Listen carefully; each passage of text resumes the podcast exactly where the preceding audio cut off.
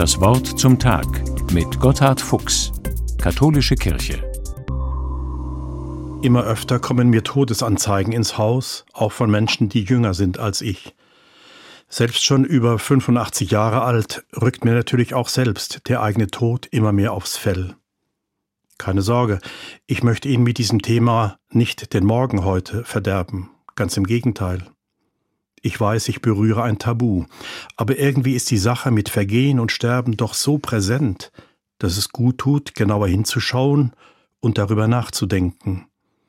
Seit vorgestern, seit dem Aschermittwoch, steht das Thema illusionslos im Raum. Staub bist du und zum Staube kehrst du zurück. Also blinde Kuh spielen gilt nicht mehr, auch und gerade im Zuspruch am Morgen darf von Schutt und Asche die Rede sein. Wir wollen uns ja gerade nicht aus dem Staub machen, sondern den Tag heute begrüßen, und zwar mit dem Staub auf den Straßen und in den Zimmerecken, mit dem Haarausfall und dem Lebensalter, mit allem Drum und Dran des heutigen Tages. Diese Zeit zwischen Aschermittwoch und Ostern ist besonders geeignet, auch Tabus zu berühren. Geht es doch um den Grund der christlichen Hoffnung.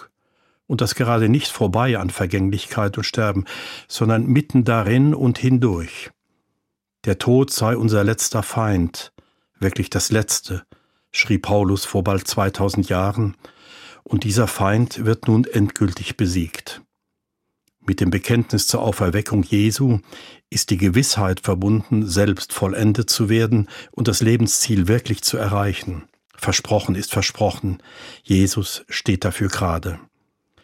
Das Thema Tod gehört jedenfalls für uns Christenmenschen mitten ins Frühjahr hinein und keineswegs nur in den herbstlichen Nebel.